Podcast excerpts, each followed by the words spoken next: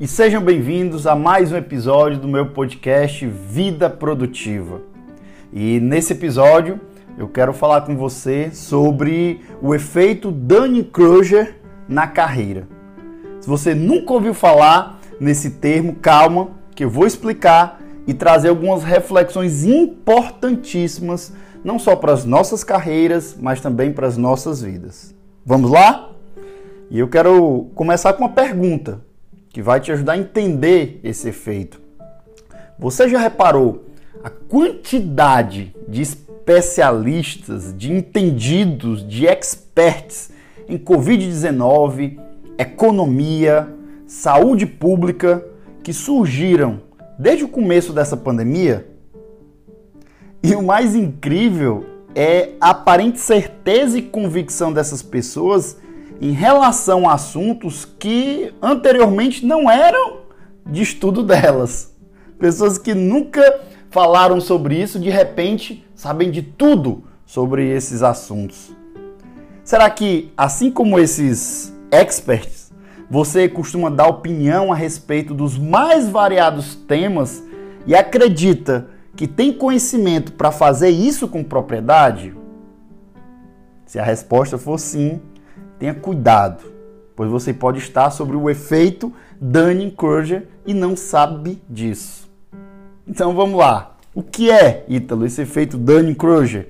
Basicamente, se trata de um fenômeno em que pessoas que têm pouco ou nenhum conhecimento a respeito de um tema acreditam que sabem tanto quanto os mais gabaritados da área. Em outras palavras, Quanto menos sabemos de um assunto, menos sabemos que não sabemos e, portanto, achamos saber tudo. O, esses estudiosos, eles, através de pesquisas e estudos, eles verificaram que quanto menos as pessoas sabem, mais elas acham que são entendidas no assunto. E quanto mais elas sabem, mais humildes elas ficam por saber a complexidade das coisas. Afinal, elas viram que não era tão simples, tão básico, tão fácil assim.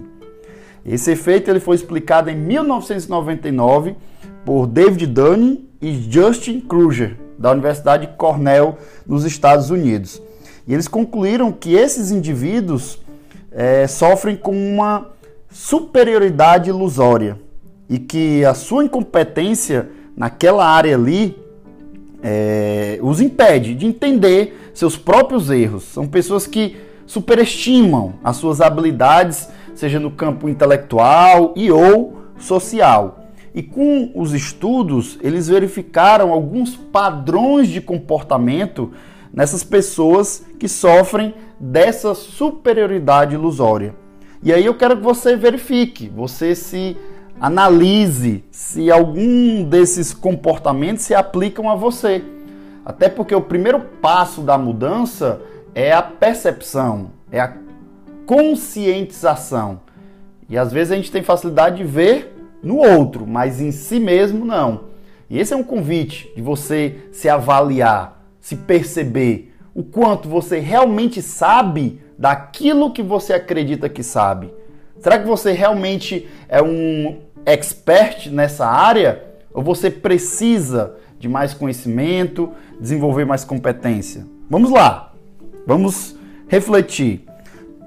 O primeiro padrão de comportamento é a incapacidade cognitiva de perceber que essas pessoas não sabem o que acreditam saber. Elas não conseguem reconhecer a sua incompetência, podendo passar a acreditar que são até injustiçadas por não conseguirem os resultados esperados. E aí é outro desafio, porque lidar com esses insucessos. Afinal, como é que eu não consigo se eu sei tudo, se eu sou tão bom? E aí vem a frustração sem entender o que está acontecendo. Mesmo que estejam passando por problemas decorrentes de erros cometidos, por não terem conhecimento, elas pensam que sabem mais do que a maioria, mais do que todos que estão ali ao seu redor. Um outro comportamento é não ser capaz de reconhecer a competência nos outros, porque elas tendem a acreditar que são os mais sábios, os mais capacitados no grupo em que se encontram. E aí, se alguém disser o contrário, é bem provável que identifique isso como inveja. Ah, essa pessoa, ela tá, tá agindo assim, é inveja, ela quer tomar meu lugar, ela. Por quê? Porque ela não sabe mais do que eu. E aí ela atribui a inveja. Não passa pela cabeça dela que aquela pessoa tem mais competência, sabe mais do que ela nesse assunto ou nessa área. E aí esse efeito, ele serve para tudo. Qualquer assunto ou habilidade que existe, tem iniciantes que não sabem nada e se acham entendidos. É, e tem um gráfico, não tem como eu mostrar, você um áudio, mas o, o gráfico funciona da seguinte forma: ao aprendermos um pouco sobre um assunto, nós passamos a ter uma confiança excessiva, que se reduz conforme aprendemos mais sobre aquele assunto e entender a sua complexidade. E aí a confiança volta a subir quando estudamos e aprendemos mais de forma aprofundada.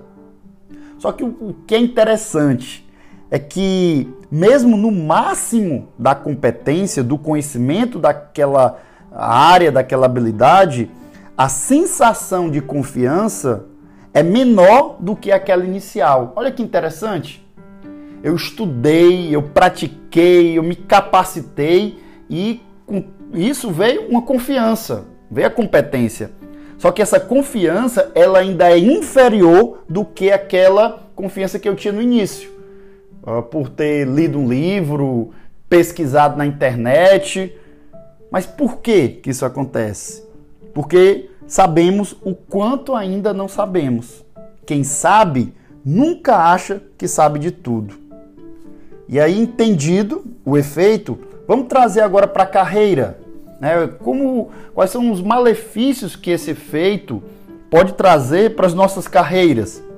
Um deles é, são profissionais com essa superioridade ilusória se desgastar buscando transições de carreira, buscando empreender em áreas longe da sua competência.